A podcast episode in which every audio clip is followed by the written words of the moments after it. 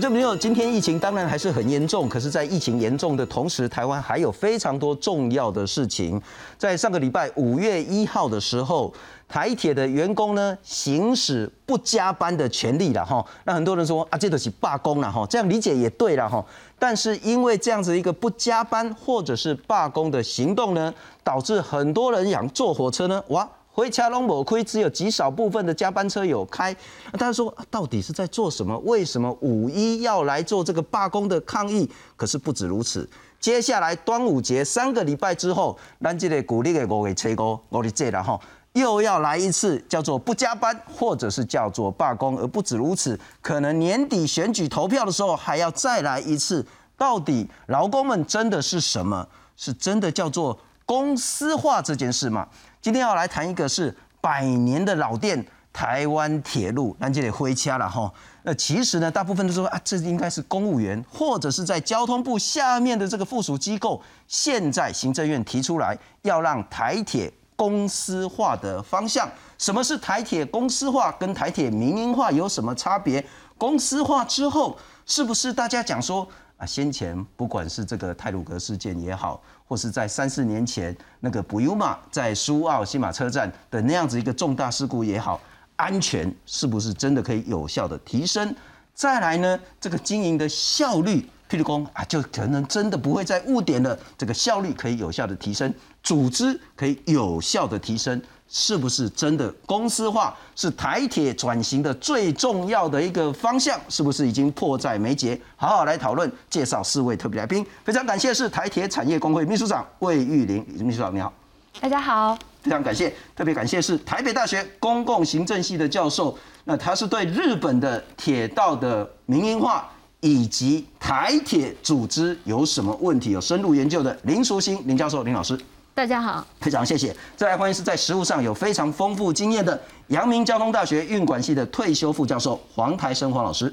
各位观众，大家好，谢谢黄老师。那之前也来过我们节目很多次，前台铁驾驶协会理事长，也是台铁的驾驶员苏瑞丽苏理事长，你好。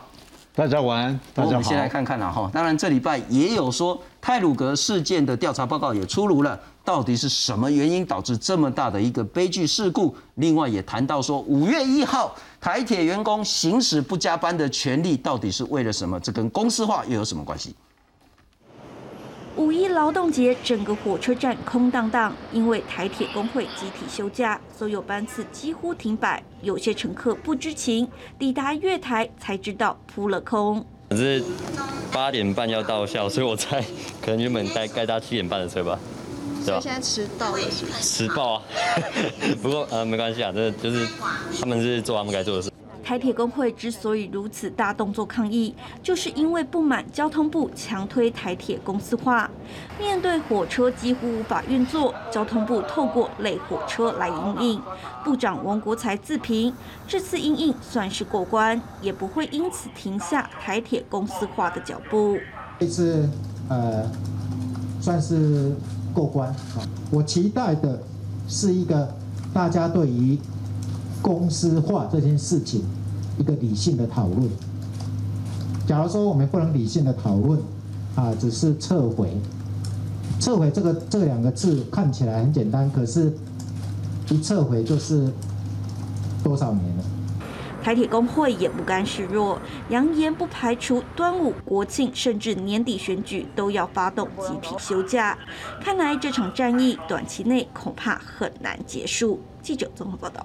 我秘书长先请教，本来哈应该是王国才王部长明天要跟你们，他要主持一个协商会议，跟企业工会，呃，跟企业工会，然后还有台铁局，然后他站在比较高的主持人的角色，可是因为他居家隔离，所以明天那一场会可能要延期。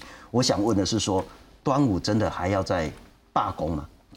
诶，现在七月工会它是说明说，在那个端午的那时候，还有甚至是后面的国定假日，它目前是有请大家就是签联署，叫做这个不加班的这个行动。那产业工会这边是有一些响应，这样还在酝酿不加班的这个行为。嗯，那我请教，为什么？就是不高兴看到交通部提这个公司化的草案。首先对产业工会来说，我们其实已经协询部长一个月了，就是部长一直说有跟基层的员工沟通啊，或者说是有很多条例的部分。但是就我们看到的现场，五一当天其实我们也是号召铁路员工休假之后，我们其实是徒步到了就是总统府蔡英文的官邸，就是去告诉大家说，其实公司化不是等于安全，就像国家要推行的这个条例或是草案，大家其实也可以看得到，这二十三条里面没有任何跟安全有关的东西，这是第一点。那在后面，其实我们在陆续的就是记者会上面，其实都有提到，就是说我们认为现在公司设置条例的几个问题，就是它有点是先射箭再画吧。那为什么说是先射箭再画靶的原因，是因为说我们可以看到，他其实在去年哈，他会说我们都有到基层聆听意见，但老实说，他到基层里面开的说明会，我们先撇除一些程序，包含说，比如说员工因为疫情啊，所以你想参加不能参加，然后可能是今天才告诉你说今天下午有一场说明会的这种状况，他在跟员工说明的时候，他就告诉大家一件事情，告诉大家说台铁会赚钱。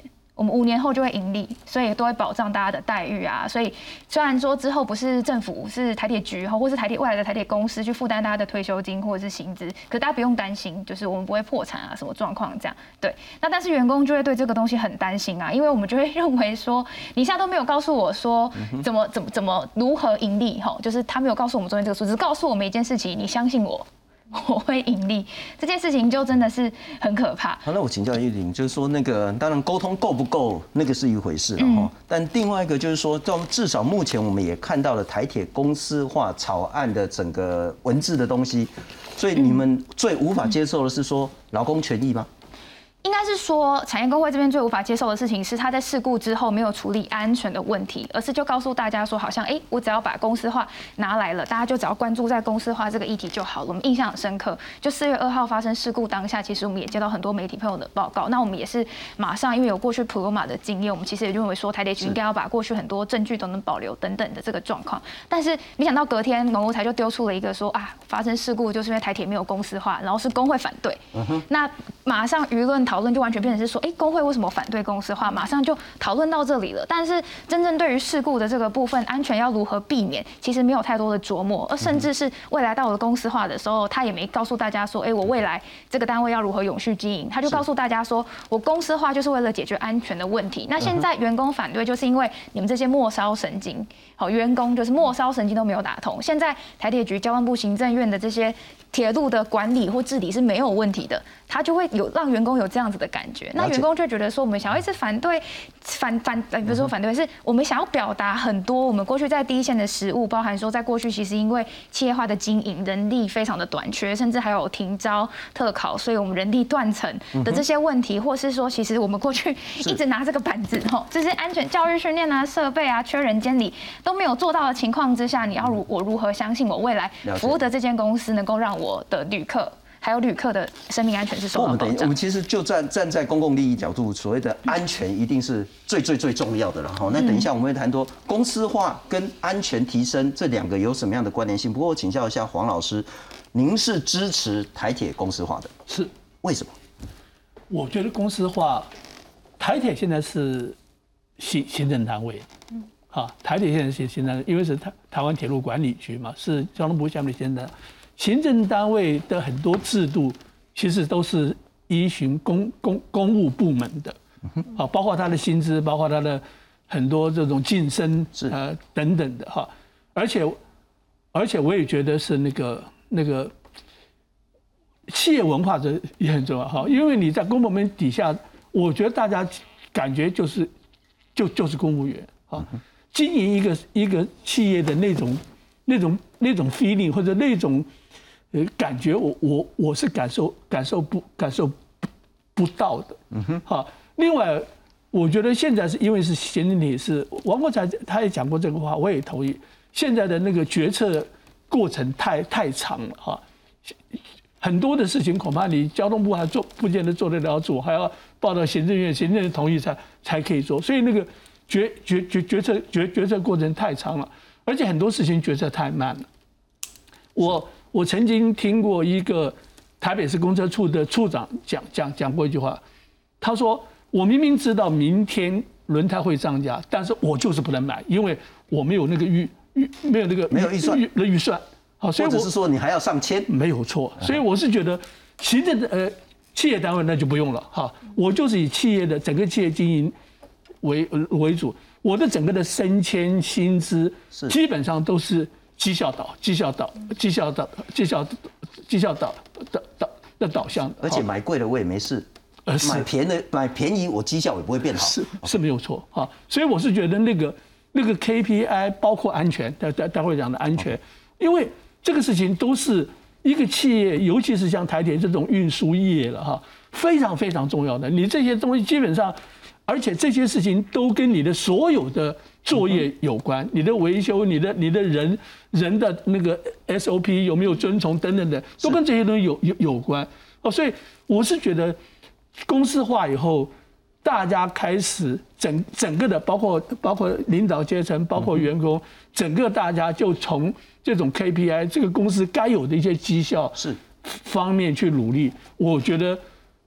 整个的整个的经营才会才会往好的方向转，那转变。了解，这个是大方向，黄老师是支持的。但我请教一下李老师了哈，大方向支持之外，我们就来看看细节实际的如何执行。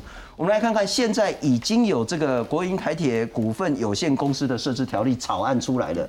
那民进党表示说，希望在这个会期就可以三读通过。交通部也说，希望了哈，在三年内可以真正的把它公司化。可是我们来看看那个整个草案里面的条文说，第一个这个叫公司化，这个不叫民营化，什么意思呢？不是股了，民间不能持有股份。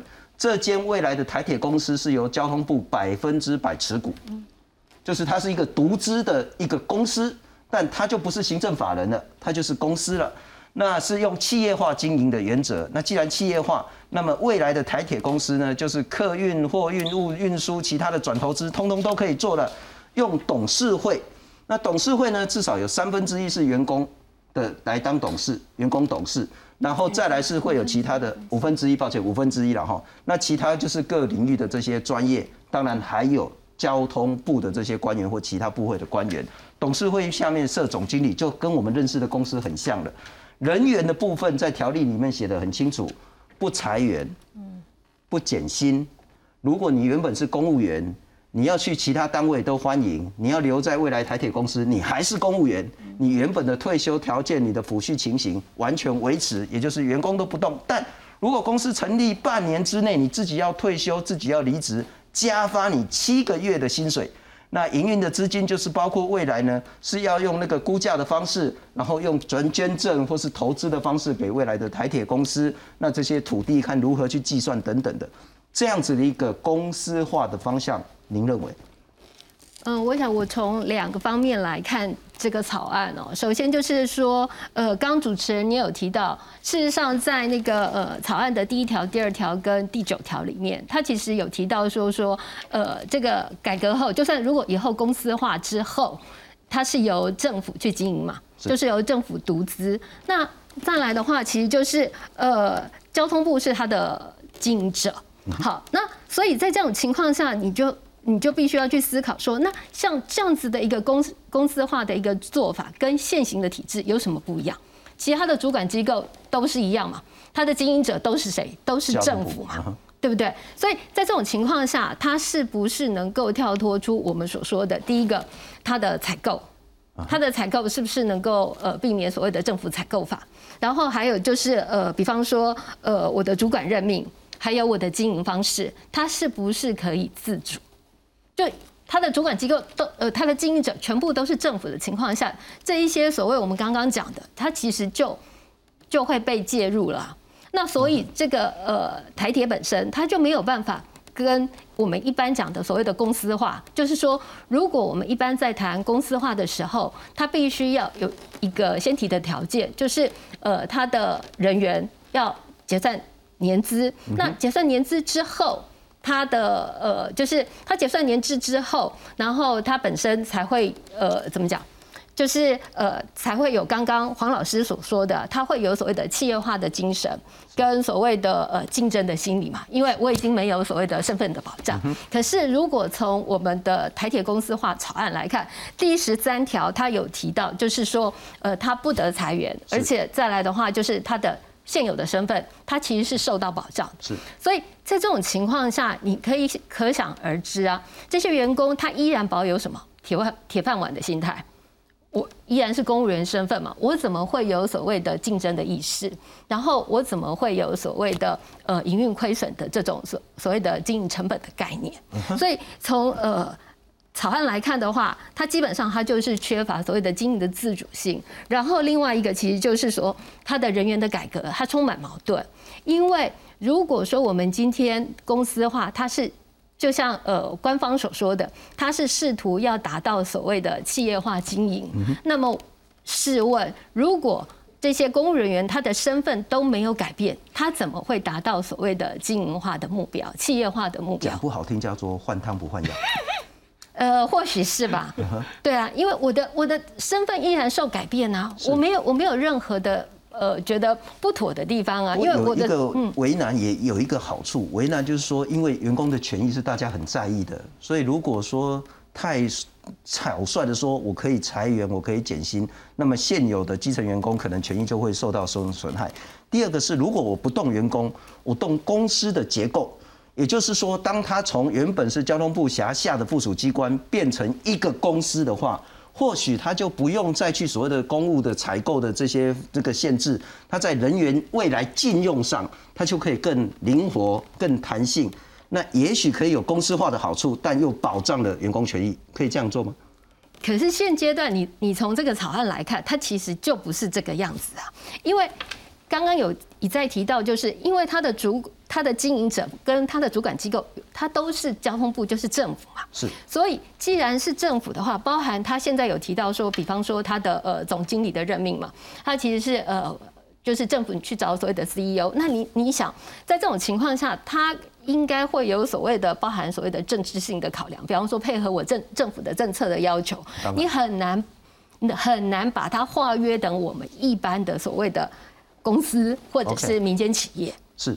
所以这个就是为什么我们会很 care 说这样子的一个公司化草案，它其实是呃就是形式性的公司化，就跟现在的状况它其实是一样的。我我这样只能说不好意思，就是只能说我会认为说他是想要两面讨好，比方说讨好所谓的呃现在的民众，因为去年泰鲁格事件的因素，那所以要跟民众有个交代，说哦我政府有在推。所谓的公司化，那另一方面，我却又不敢去做我们一般在做所谓的公司化或民营化，比方说我要结算年资，然后身份不受保障这件事情，因为我不想得罪这些员工，所以在这种考量之下，这样子的一个改革，它其实是没有所谓的成效，因为它就是个半吊子，就是。就就是不跟我们一般的，比方说公司化、民营化，其实是有严重的落差。了解，那我也许整理一下老师您的意见。您的意思说，大方向您也支持，也认为应该要公司化，但那就是要绝对彻底的公司化。是，这个要做的是包括年资全部结清，是人员的这些公务员身份全部都把它弄弄得讲不好听干净。是，然后一个新的公司，一个新的人事制度，一个新的组织架构。是。这是台铁要做的。是，还我我稍微再补充一下一件事情，就是虽然我支持公司的话，那但是我不认为说现在的公司的话这么的仓促，这么的急躁，我觉得是好的。因为呃，从我们去年到现在，在这个过程中，其实我们都可能我不是工会的人，我不是台体员工，我小呃讯息比较不清楚，也说不定。但事实上，从去年到今，呃，到今年的三月，整个的舆论在讨论公司的话，其实是很模糊的，很少的。我们其实不太知道，呃，政府在做什么事。但是突然到了三月，突然公司化的草案被提出来了。嗯哼。那，呃，这个过程你会觉得，嗯，那到底发生什么事啊？是。原本其实我们很乐意，照理来说，其实我我我长期关注台铁的改革，我非常乐意听到，哎，台铁终于要动了。它要公司化了，但是如果你再细看这个公司化草案的内容，你会发现，嗯，好像跟我想象中的不一样，它并不是这个样子。换句话说，我们花了一年就很仓促的、很急躁的去推这个所谓的公司化草案，他并没有透过完整的讨论或者是规划。所以，如果今天政府真的要谈所谓的公司化或民营化，它必须要有很明确的脐程。是，那理事长我请教，然后开火车是一个让人骄傲的一个工作了哈，那这个是最重要的一个，就是肩负所有乘客安全，也肩负台铁营运是好是坏的一个最关键的一个角色。从这个角色，你如何理解公司化是个好的方向吗？这个公司化哈，真的是哈，连我们的基层都搞不清楚。哪怕是民众会搞清楚，都在打迷糊仗。如果是真的是一个好的政策，大家都会都会赞成嘛。连自己本身的员工，我们这么大一个家庭里面要被整修，要被装潢好，谁不乐意？嗯哼。但是，我不知道你整修成什么样子，我们不知道未来是什么。然后，处处的都在打压我们的员工。你看，你个票价都没有办法涨。亏本了算员工的，土地卖了算上面的。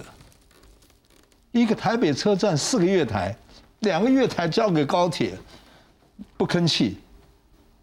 你说我们怎么能相信你的政策？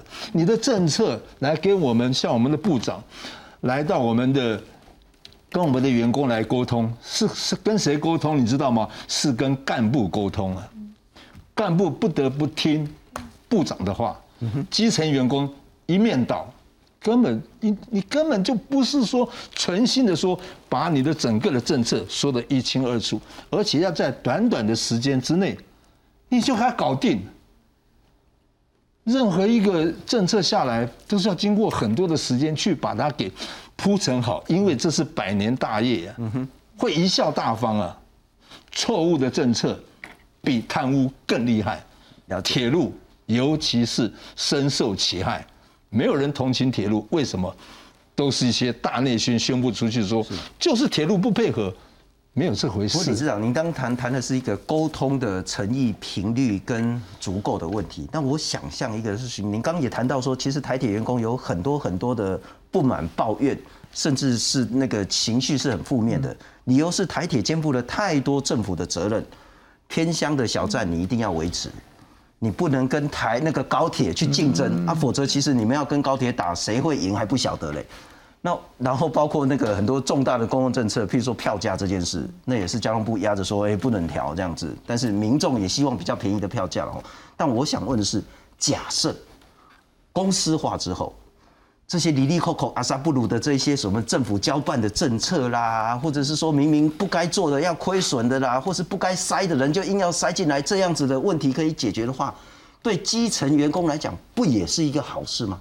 但是讲的这讲那么好听呢，做不是一样。我讲一个最简单的例子，高铁我们可不可以跟他竞争？我们竞争一定赢他，为什么？我根本不配合你的停车的地方，我接驳你的人呢？我沙轮线不跑，你就对啊。我们的火车本来就是百年大业，这个站都停在都会区里面。为了你一个高铁站停在一个偏远地方，我还配合你停车到了以后，我的车子再来接你的，钱你赚到了，亏亏你的，亏亏我们的。高铁要怎么跟我们竞争？就是上面的政策，就是配合财团。但因为你现在是交通部下面啊，啊，你如果变成公司，你就可以不要听了。连这个政策我们员工都搞不清楚，谁敢相信？我刚刚在讲那个前提是说，你还是必须要是一个独立的公司了哈。如果是交通部独资的话，大概很难。不过我们来看看了哈，我从不同的角度来理解公司化是不是真的有好处？呃，两个非常重大的事故，一八年就是四年前的这个布尤马事件，在苏澳新马车站那时候转弯，很大的关键因素就是不好听叫飙车了，嗯，车速实在太快了，然后车速为什么会快？那不是驾驶员单一的问题，恐怕包括被要求准点，包括那个 ATP 系统为什么可以轻易的被关掉，包括整个系统的问题，包括人员，包括组织，还有所谓的绩效的这些问题，那是一个整体的。因此那时候运方会提出来二十七项检讨报告。再来就是去年泰鲁格事件，那是更惨的了哈，四十九个人死亡这件事情，那这个礼拜的时候运方会才做出一个最终报告。最大的关键也是最荒谬的是说，灰掐的行。结果边坡呢，在做这一些这个维护工程呢，就打一的工程车抓卡来，然后整个火车撞上去，那个也不是单一的事故，也不是说去开工程车的那个问题。你做临时轨道，怎么可以是这样子去玩它？那包括横向的这个所谓的四个柱重大处的这些联系的这些问题，假设公司化之后，是不是可以整个横向的组织有一个重新的整并？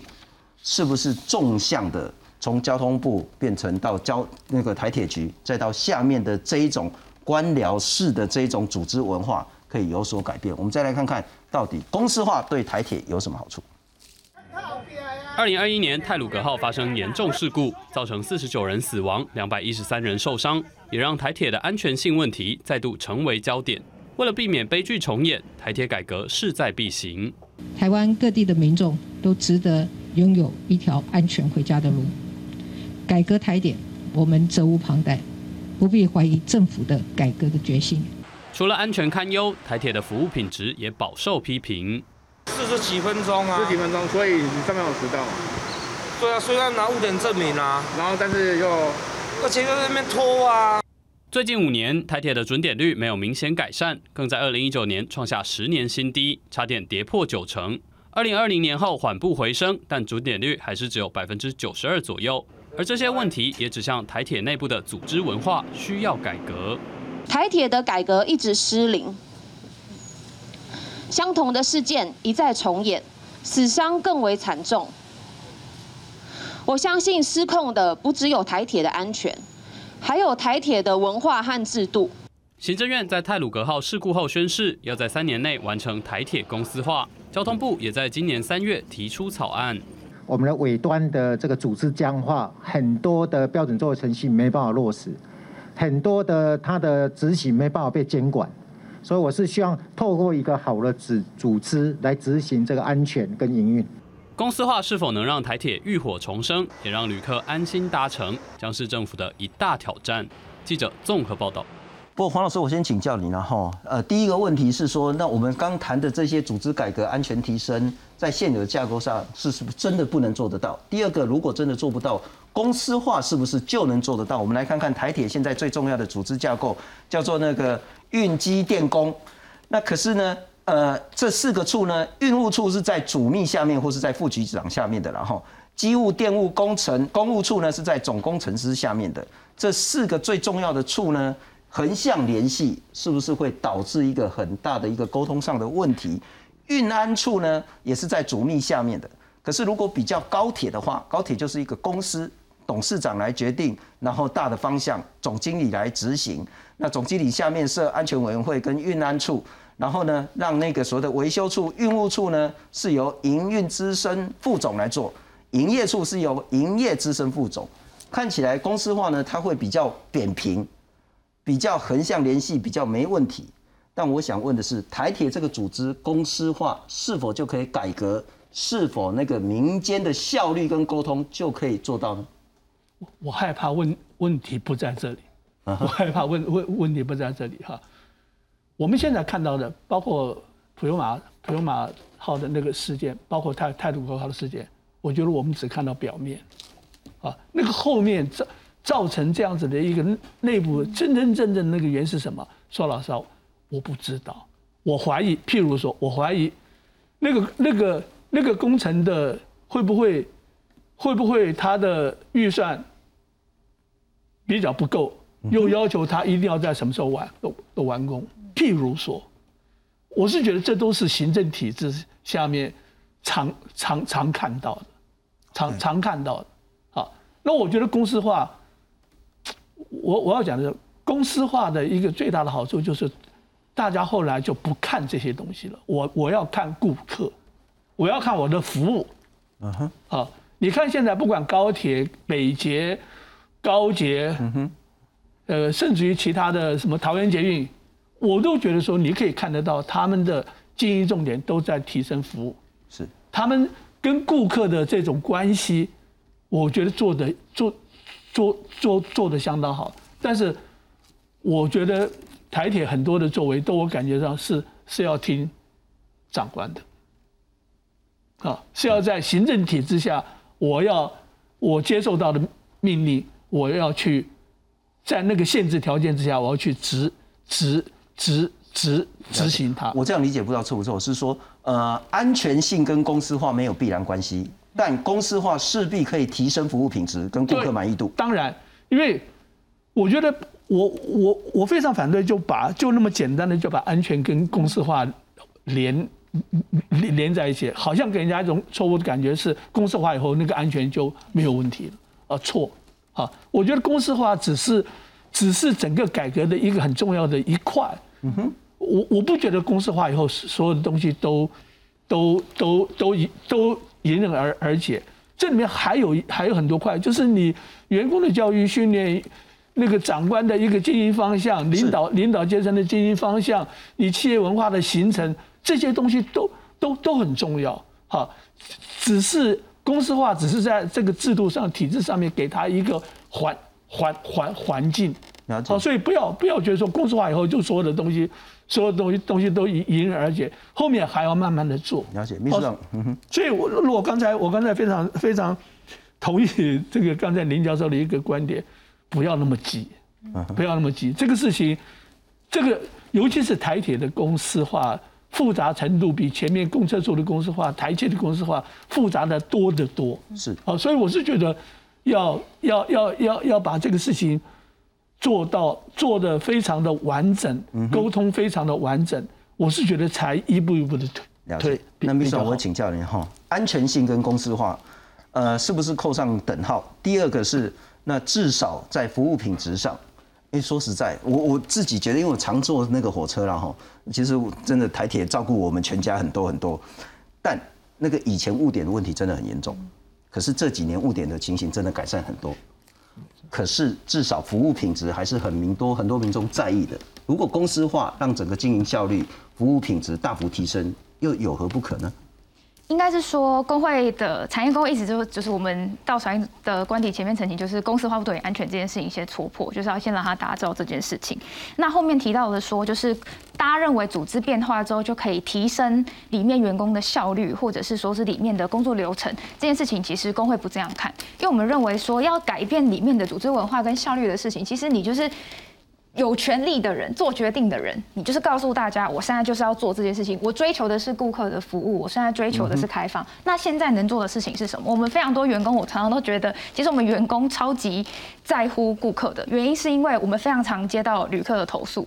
那遇到投诉之后，对员工来说，第一个是我们也会觉得拍谁，就是不好意思让他这样子。我们很常遇到说，现在台铁的按出车的标准是你漏水或者是车门关掉。啊，你就贴一个贴纸，告大家说这个车门不能用，或是那个椅子会晃，你就贴一个故障，好，你就让孩子出去啊。那这时候员工要面对的就是，我不论到哪一个站，都要跟他说不好意思，请大家移到别的车厢，然后这个椅子不能坐，就要做很多的引导。所以我们会认为说，其实要真正改善这一个大家觉得服务效率啊的这个问题，其实是你现在的出车标准就告诉大家，那所有椅子不好的车子你就不能出去啊，你车厢不能开的你就不能走啊，或者是说你在。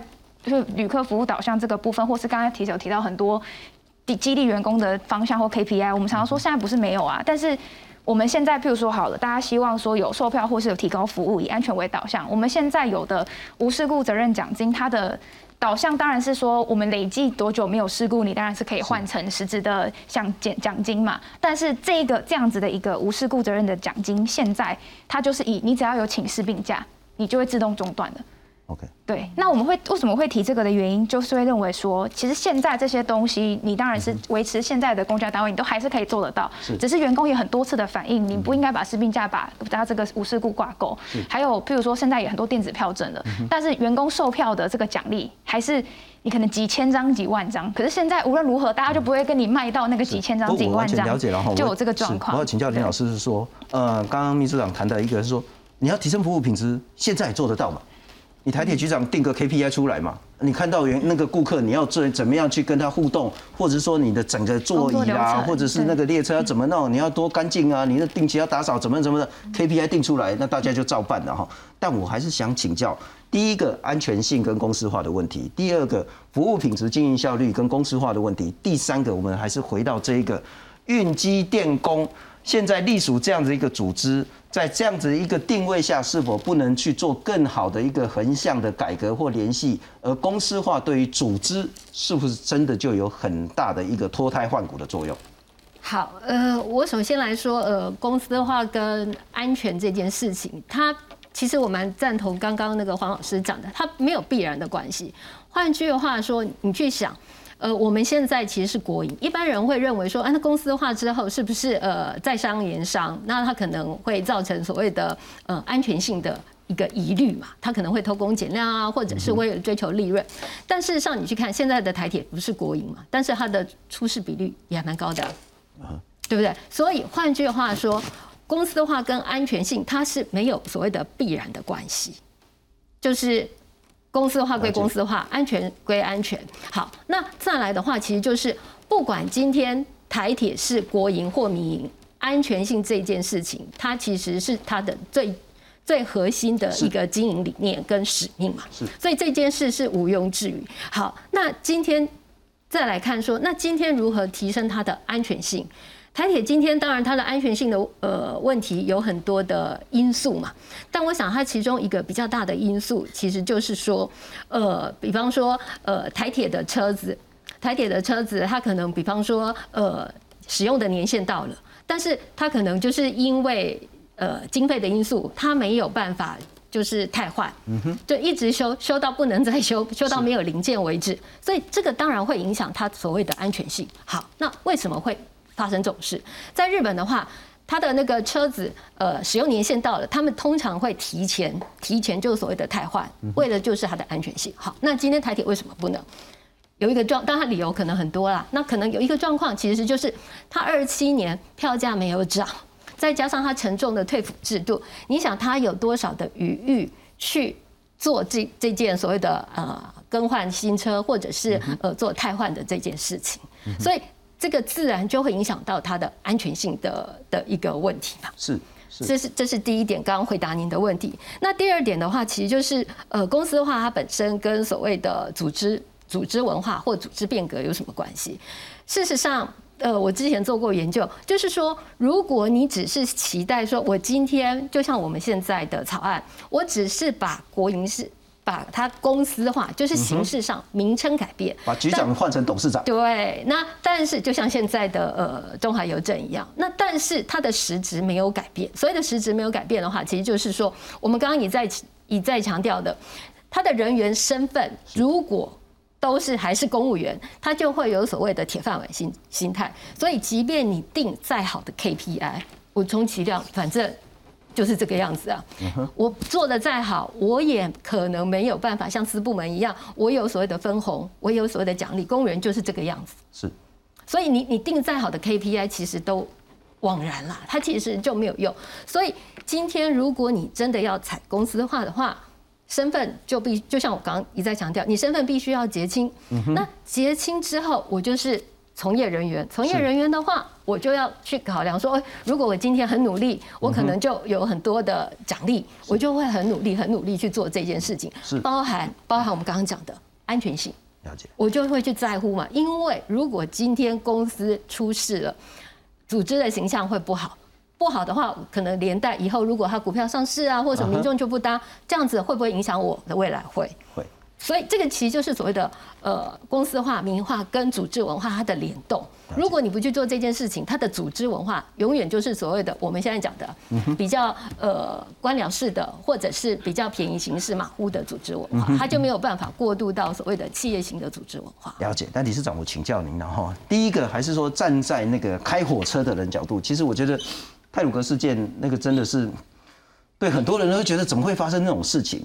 特别是对开火车的那个驾驶员来讲，我就好好的开着，谁知道那个车子会卡在我的铁轨上？所以你真的不能去怪那个开火车的，那你要去怪那个弄怪手的人也对。可是问题是怪手为什么会出现在那边？边坡为什么会是那样子做？那就牵涉到组织。我们刚刚谈到说运机电工是否四个这个处在横向联系上弄轨道的，跟开火车的或者是系统之间的？那这个是不是需要做一些大的变动？就基层的那个驾驶员来讲，第二个我们来看看了哈。说实在，台铁亏真的也不能怪基层员工，那很多背负很多政府的责任在，不能涨票价，小站营运不能跟高铁拼，那甚至你捷运有的话，你要让捷运先走，这样等等的。但是二零二一年亏了一百二十亿，那累积已经亏了四千多亿，当然这还有包括退服的部分，然后我还是想请教。如果了哈，一个好的公司化，也许像林老师说的比较彻底的公司化的角度，我好好做。我新进员工可能进来的时候是四万块，我三年四年表现非常好的话，我可能跳到七万八万。我好好开，然后我没有任何事故，服务品质很好的话，我可能一年的年终奖金可以有两个月、三个月、四个月。整个公司如果大赚钱，我就可以跟长隆、阳明一样，一发发个几十一个月的年终奖金。基层员工不期待这件事吗？当然了，薪水高大家都高兴啊。但是我要讨论的就是说，这个事故啊，其实两个事故里面，一个是翻车，一个是货车下来。其实什么你知道吗？第一个，像那个货车进来那一条线路上面，以前我们呐都有倒班工啊。倒班工都是用日夜班，都去用步行去巡的。现在没有了，好像是没有了吧？都坐在车上，唰就过去了。以前的大办公是步行的，哪边有状况，他人去走，他会看得到，他会回报。牵扯到是什么？就是没有人嘛，便宜行事啊！我用这个速度，用你就坐在车上你去看呐。刷过去，知道那边在施工吗？不知道。那如果是你是有人，以前的制度就是人，你就去走，哪一块铁轨会断裂，他走去看到。现在是完全铁轨如果断裂的话，是靠谁？你知道吗？靠司机人去去感应到说，啊，怎么搞的？怎么铁轨有有异音？哦，他就要反应。再一个，为什么翻车？上面的机器故障了，一个人去，三分钟机制要打电话，要接电话，还要去去看哪一个故障，还要去接电话，还要去控制速度，神仙也难救啊！我一直那时候我一直在强调说，一定要有两个人，一个帮你处理事故，一个你就开车。现在我看又要打回原形了，就是缩减员工啊。造成所有的人力不足，所有的精力呃这个经验断层。你说改公司化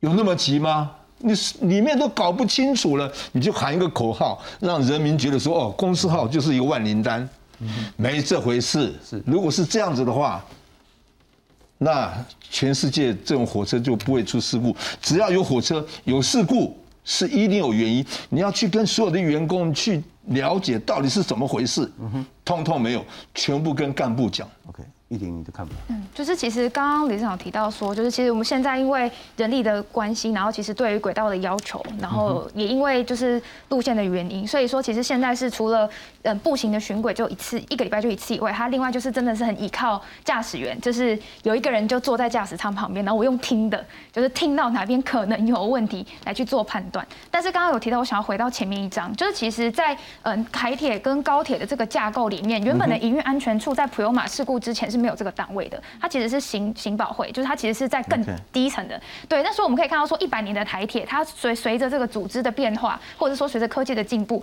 它这个组织它能不能那个立法院就直接，诶，行政院就提案立法院就修法，我们可以把余安全书放的跟高铁一样，其实这都可以做啊。那为什么高铁跟北铁我们会认为说，大家都会觉得说，是因为他们本身是公司，所以才会对我们的这些安全的内容有呃会会有这个影响哈，或者说这个组织架构放到哪里？我那时候听到很扯是。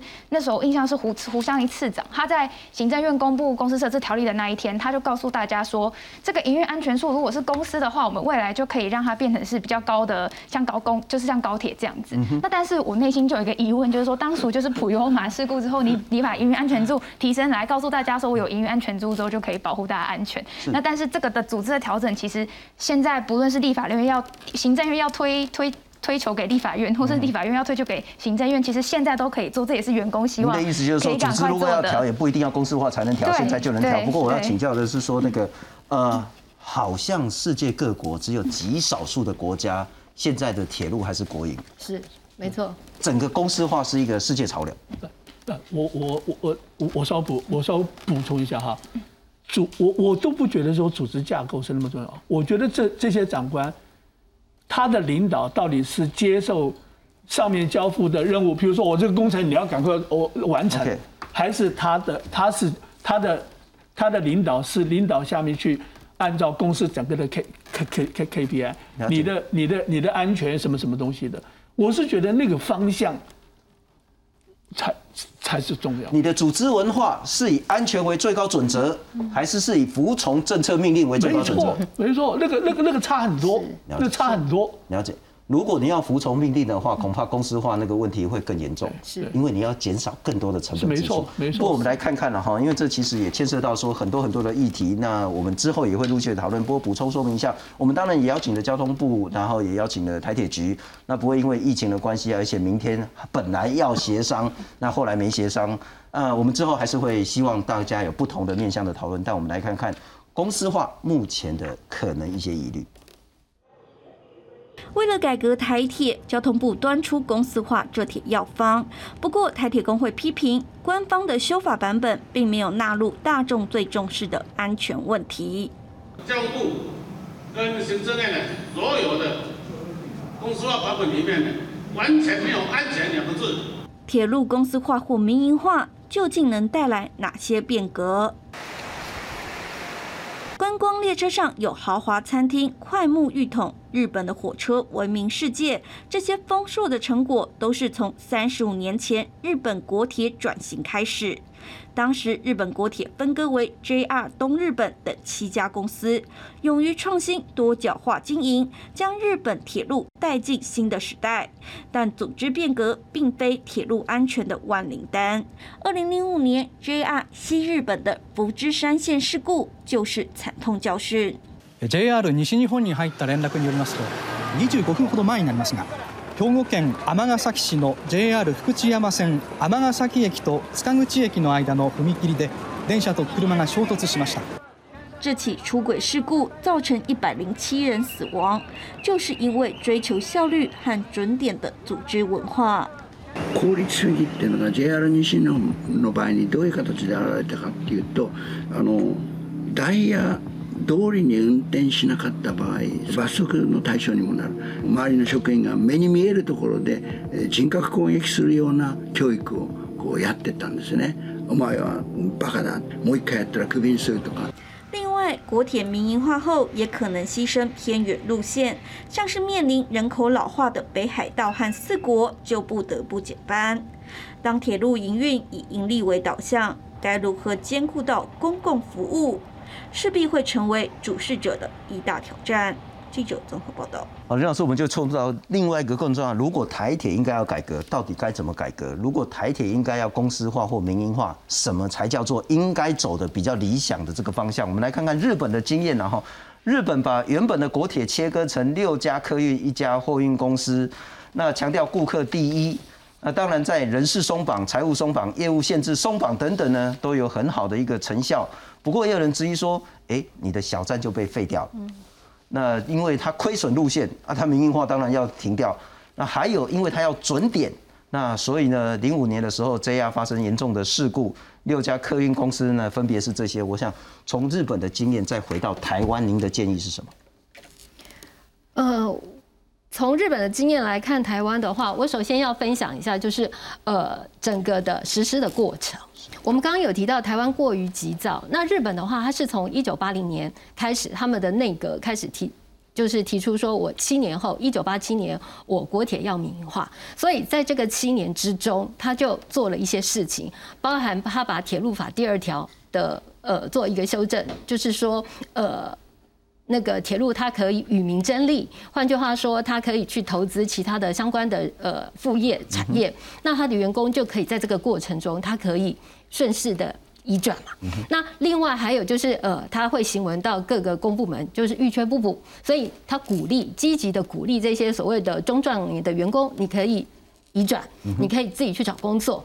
好，那所以我花了七年的时间，然后另外再跟民呃跟这些员工沟通，另外我也教育民众。现在我七年后铁路要民营化，你们不用担心。就像我们刚刚讲的，我们会恐慌说，哎，那移转民营之后，安全性会不会受损？我的公共性会不会受损？在这个七年之中，我去做这件事情。所以，如果从公共政策的角度来看，它其实是非常精致的，比我们精致很多。我们相对的就比较粗。操比较急躁，那另外还有一个问题就是刚刚呃主持人您所说的，对于所谓的公共性的问题，在我们探探讨呃台铁呃就是铁路改革的过程中，公共性它始终是最重要的。那日本怎么做？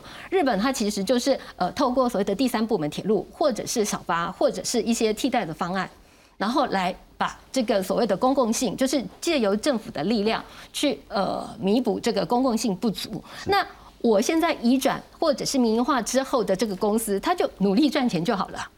我努力赚钱就好。那至于刚刚您所提到的，像呃影片中也有提到的，像呃北海道跟四国，它是亏损的。但是如果北海道谁来经营，它永远都亏损，因为它受到所谓的结构性因素，包含它的地广人呃地广，然后再加上气候的因素，它的经营成本始终很高。所以日本政府也知道这个困境，他就拿了一百亿的基金放在那里，让用那个孳息来填补它的亏损。OK，那这个是政府可以做的。换句话说，在民营化的过程中，政府不要想说我就从这个市场退出，然后这个就交由市场自由运作，可以交由呃民间去经营的，我交由民间去经营。但是政府责任你还是要扛。我们刚刚讲的公共性，这个是政府他应该要去做的。那我再请教林老师，所以回到台湾，您会建议比较理想的民营化或者是公司化的那个模式，就是要试股吗？要让民间股东或者是民间的企业来去实际经营特定，不管是运输的业务或是轨道经营的业务吗？事故这件事情，我觉得不用那么急。像日本的话也是啊，他七年以后，他呃一九八七移转民营，但是他为了要确保他的公共性，他的所有股权在谁身上？在政府身上。他到一九九三年，然后才慢慢的从东日本、西日本到东海，慢慢的事故出去。换句话说，如果一个有为的政府，他要确保他的公共性。是不是会，比方说我们讲的，呃，台湾常讲的，呃，掏空啊，彩团化，政府他会用一些他的方法手段，先去了解说，哎，我的公共性是不是会确保，或者是票价会不会呃过度的调涨？是用这些方法去确保说，哎，这个组织它其实是我们讲的说优良是优良企业好了，那之后我再慢慢的试股。了解，我不赞成说这阶段不需要去讨论事故，但是需要把整个所谓的人事的部分，对，一做一个比较好的整理。是，但我请教一下黄老师，因为其实您的意见对那个交通部来讲非常重要哦。您会建议接下来交通部该怎么样，不管是沟通乃至于公司化的方向跟实际内容？我是觉得沟通沟通很重要啊，沟通而且要有诚意的沟沟沟诚意的沟的沟通很重要。我觉得其这里面有很多东西。我听了大家的意见，我觉得还有很多误误解的东西。好，譬如说票价亏损，我觉得员工不不用 care，因为这些都是政府的事情，啊，政府要去考量。啊，因为是不是可以随便那个票价可以调高，你影响到很多的使用者，所以那那个是政府的事情。亏损是亏股股的股东，好，那个员工只要只要只要绩效做得好。啊，K K P I 达到了，我是觉得绩效奖金就 O K 了。而且我也要讲，那个台铁不不可能赚赚赚大钱。台台铁如果赚大钱以后，一一定一定那个票票票价就要就要就就就要往就要往要往下调。哦，所以我是觉得苏院长讲说，哦，将来台台铁赚大钱可以拿到四四四十个绩效奖金，那我觉得那个是什么？真的真的。不应该这样子讲了哈哈，因为台铁是有它的公共性，我们现在只要求台铁把自己的事情该做的事情做好，把服务做好，把经营绩效做好，你就有你的绩效奖的奖绩效奖奖金，哈。我觉得公共公共的事情是公共的事情，小站要要要要要要不要经营？我觉得那也是那也是政府该要担心的。